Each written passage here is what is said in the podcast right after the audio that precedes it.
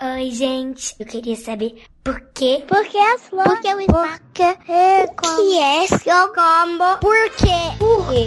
Por que as flores? Bem-vindos a mais um Psy Kids!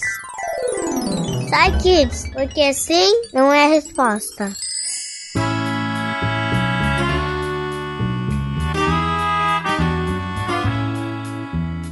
Sou o Fencas e hoje continuamos a nossa saga onde as crianças perguntam e os cientistas respondem porque aqui, porque sim, não é resposta. E o primeiro Psykids de 2020 vai se focar em perguntas sobre o funcionamento do nosso corpo. Aquelas perguntas que as crianças sempre fazem e que vocês, papais, mamães, titios e titias, sempre também quiseram saber. E a gente começa aqui com a Sofia, de 6 anos. Vamos lá, Sofia. Oi, gente, meu nome é Sofia, eu tenho 6 anos, vou fazer 7 em 12 de agosto. Olha, eu queria saber da onde vêm os nossos sonhos. Beijinho, tchau. Mua. Depois de um beijinho como esse, não tem como a gente não responder. E quem ficou com essa tarefa é o Felipe. Vamos lá, Felipe. E aí, pessoal? Meu nome é Felipe. Eu tô aqui para responder a pergunta da Sofia de 6 anos. Ela quer saber de onde que vêm os sonhos. Bom, os sonhos vêm do cérebro, assim como nossos pensamentos, emoções, sentimentos, qualquer coisa. Bom, isso acontece quando a gente está dormindo porque durante o sono o cérebro edita as nossas memórias. Ele verifica o que a gente se lembra ao longo do dia, joga fora o que não tem importância e transforma em memória o que é mais importante pra gente. Por isso que você lembra de ter visto Vingadores, mas você não vai lembrar quantas vezes foi no banheiro nesse mesmo dia que você foi no cinema. Porque ver Vingadores foi algo legal, que, que você gostou. Agora, ir no banheiro é uma coisa cotidiana e, sei lá, a gente não tem necessidade de lembrar quantas vezes no dia foi. Então é muito pouco provável que você sonhe é, com base em alguma me- memória de ter ido no banheiro durante aquele dia, mas se você foi no cinema ver um filme que você gosta muito, é muito provável que no seu sonho isso apareça. Ou seja, dizendo a mesma coisa em outras palavras, nesse trabalho de seleção das memórias, esses conjuntos de células que correspondem à memória acabam sendo ativados e você vivencia isso na forma de um sonho. É por isso que sonhos são estranhos também. O cérebro sai loucamente ativando um monte de conexões e ativando várias memórias nada a ver. É nesse processo de selecionar o que que vai pro lixo e o que que de fato vira memória. Então é é por isso que, sei lá, você pode sonhar que o Bob Esponja é o novo Homem de Ferro, entendeu? Porque muito provavelmente o cérebro tá ativando duas, dois conjuntos de neurônios. Os neurônios que correspondem à memória dos Vingadores e os neurônios que correspondem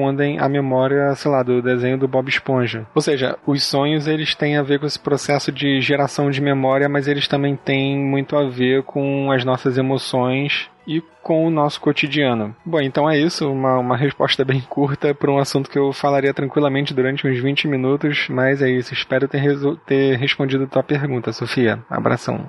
É isso então, Sofia. Os nossos sonhos vêm, a maioria das vezes, das nossas próprias experiências, do que você fez hoje, do que você fez há pouco tempo, que ficou guardado, não foi jogado fora pela sua cabeça, pelo seu cérebro, né? Só que ele é meio doidão porque, ainda que você lembre daquilo, o seu cérebro tá, às vezes mistura algumas coisas, mistura um desenho que você viu com a realidade, mistura um medo que você tem com alguém que você conhece, e aí fica aquela loucura tão grande que é o sonho, que às vezes é muito divertido, às vezes é assustador, mas enfim, é muito legal da gente ter, né? Espero que a gente tenha te respondido, Sofia. Pra continuar aqui o nosso cast, vamos à pergunta da Alice, de apenas quatro aninhos. Vamos lá, Alice.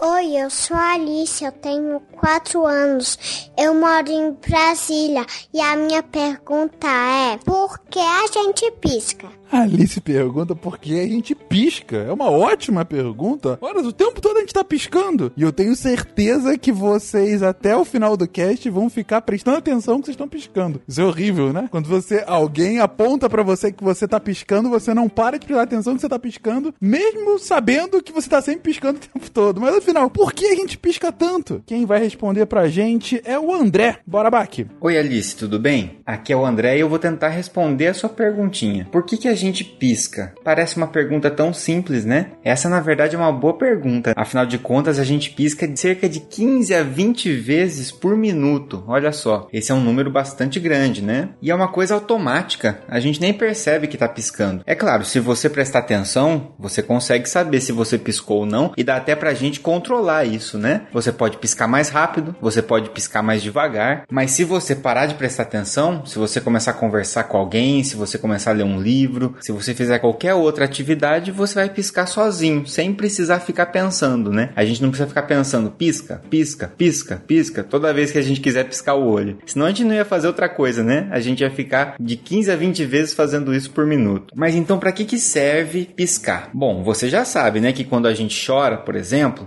lágrimas saem dos nossos olhos, não é verdade? Essas lágrimas, elas são produzidas o tempo todo, só que uma quantidade muito menor do que quando a gente está chorando. Então sempre tem um pouquinho de lágrima sendo produzida ali no seu olho. E quando a gente pisca, a sua pálpebra, que é essa pelinha que cobre o seu olho quando você fecha, ela espalha essa lágrima, esse líquido pelo olho. Para que, que serve isso? Isso serve como se fosse uma limpeza do seu olho. É igual quando a gente está andando de carro e começa a sujar muito o vidro ali num lugar muito empoeirado, e aí a gente pode jogar um pouquinho de água e acionar o limpador de para-brisas. O tempo todo tem poeira vindo no nosso olho, tem várias partículas, várias coisinhas que acabam vindo no nosso olho, sujeira e até micro-organismos, bactérias, etc., que acabam entrando em contato com nossos olhos e quando a gente pisca, a gente está limpando essa região. Além de limpar, a gente está hidratando, está lubrificando essa região, deixando ela mais saudável. Você já experimentou tentar ficar sem piscar? Não é muito bom fazer isso, mas faz um teste rapidinho. Tenta ficar sem piscar um tempo. Parece que vai chegando uma hora que começa a arder o olho, começa a ficar muito incômodo, porque o olho começa a ficar ressecado. A gente precisa passar um pouquinho de lubrificante, a gente precisa passar um pouquinho dessa lágrima para deixar esse olho mais hidratado, mais saudável.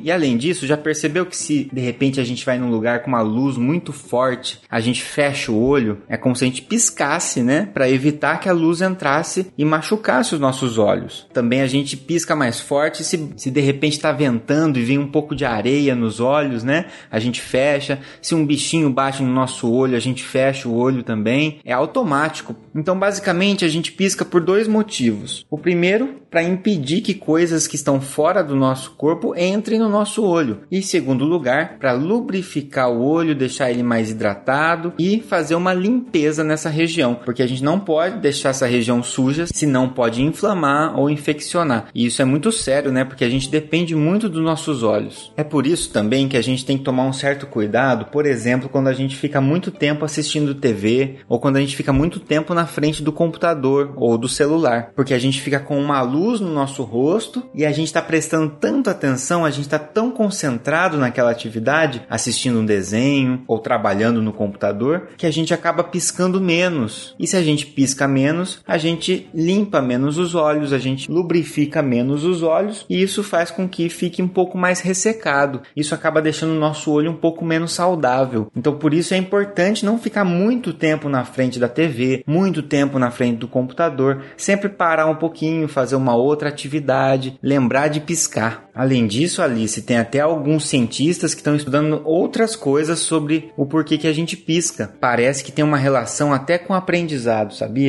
Antes a gente achava que a gente piscava automaticamente de maneira aleatória, quer dizer, de qualquer jeito, piscava sem nenhum tipo de padrão. Mas alguns pesquisadores têm mostrado que a gente pisca em alguns momentos específicos, como se fosse um descanso que a gente está dando para nossa concentração. Então, por exemplo, se você está assistindo um filme e está acontecendo uma cena importante, a tendência é que a gente pisque quando essa cena acabar. Quando a gente está lendo um texto e tem uma frase, a tendência é que a gente pisque no final dessa frase, antes de começar a próxima. Quando a gente está vendo alguém falar, alguém fazer um discurso, a tendência é que a gente pisque nas pausas, antes da gente se concentrar no que vem pela frente. Mas isso é algo novo que a gente está estudando e que a gente precisa entender um pouquinho melhor. Bom, eu já falei bastante, o tempo passou bem rápido, né? Como diz o ditado, passou num piscar de olhos. Espero que você continue perguntando, questionando e tentando cada vez mais entender como é que funciona o mundo à sua volta e como funciona o seu próprio corpo. Um abraço. É isso então, Alice. A gente pisca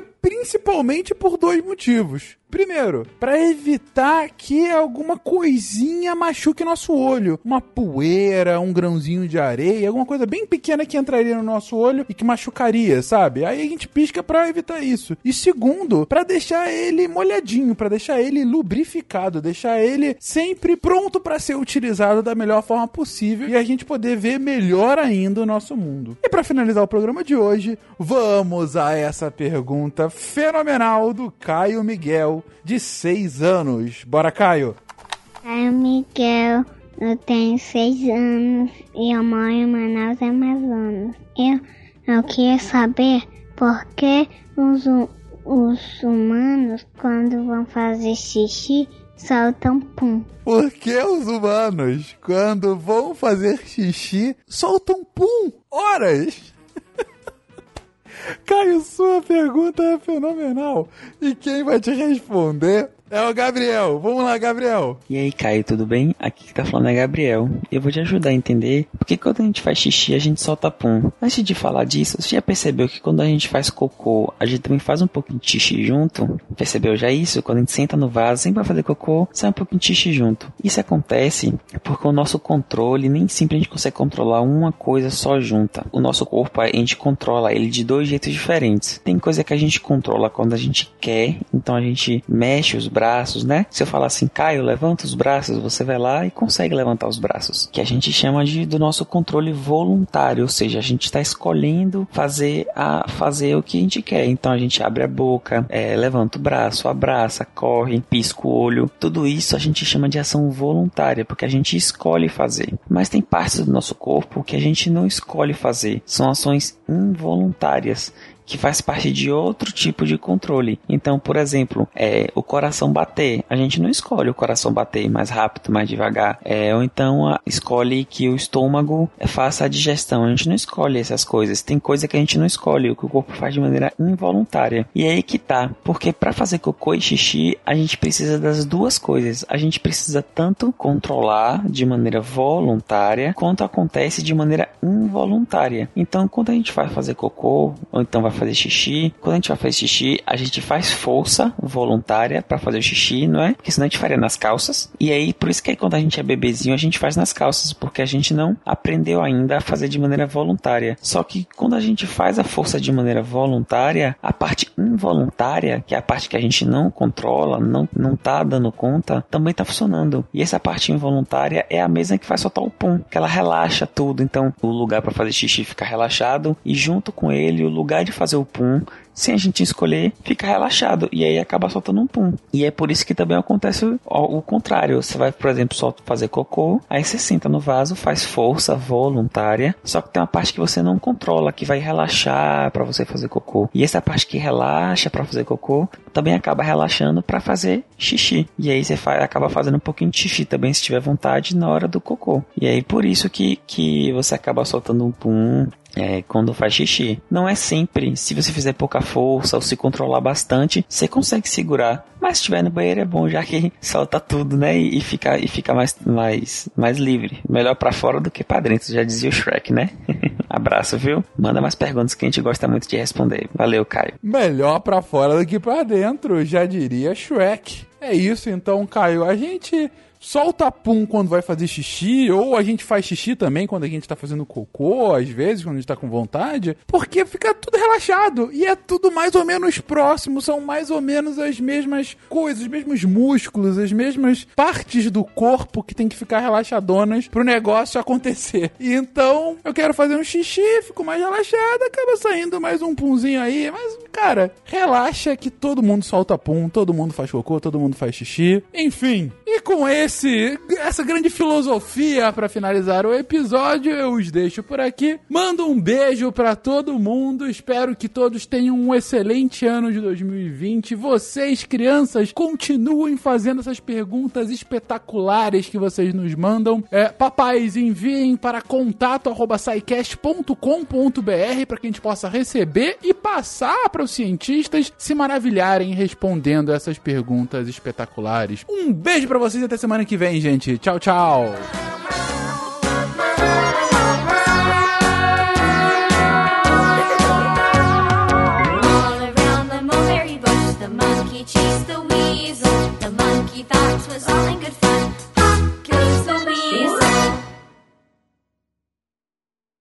Esse podcast foi editado por Nativa Multimídia.